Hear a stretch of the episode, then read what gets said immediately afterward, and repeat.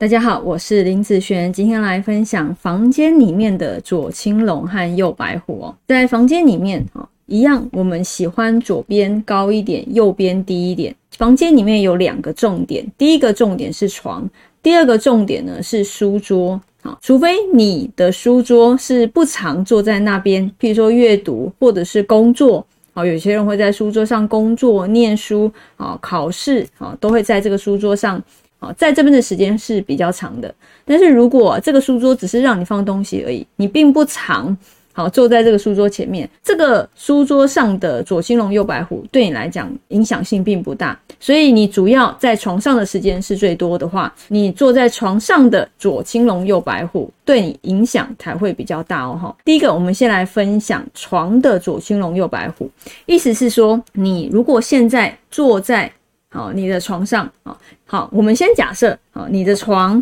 啊，我用我画一下好了，这个啊，好，假设这是你的床，先这样，这是房间好了，好，那你躺在好，躺在这边啊，那你的左青龙哦，你这边看过去的，好是左边，这边看过去的是右边，所以呢，你看下来之后，这边呢，这边左要高，右呢要低，意思是。左边，如果你有放一些衣柜啦，或者是收纳柜或收纳架这些东西，这两边比起来，这边要高一点，好，那这边可以低一点，好，那如果像这样子，就比较没有什么太大的问题，好，左边喜欢高，右边喜欢低，好，就是把握这个原则就行了，就是你坐在床床上看过去啊，它会有分高低的部分嘛，哈，所以这样子去比较就行了。那第二个呢，书桌上面。其实书桌上面就跟办公室很像哦，就是桌子上面。假设你现在就坐在你的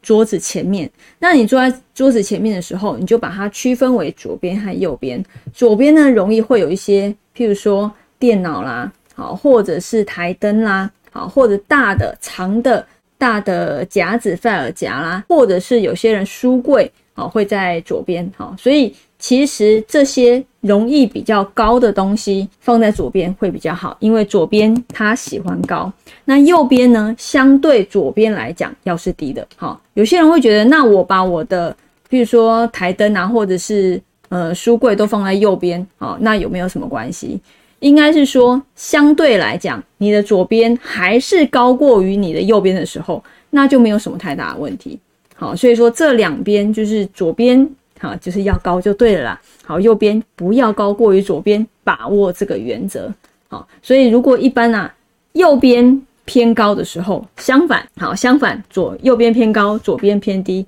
如果是这样的时候，右边代表白虎方，白虎代表压力方。好，所以如果是在床上，那你会觉得，呃，睡觉会常常多梦啦，或者是越睡越累啦。好，或者是浅眠，好，或者是失眠这样子的状况，哈，就是连你连睡觉都觉得有压力，好，那如果是书桌上一样，好，右边高过于左边的时候，在书桌前面，好，要专心，专心不起来，好，常常会被很多事情打打断呐，或者是哦，常常无法能够专心在同一件事情上面，好，所以最好是注重一下，左边高一点，右边低一点。好，在风水上来讲，其实是有利于一个人专心睡觉啦，或者是专心在一件事情上面的。好，那以上影片就分享给大家，我们下次见喽，拜拜。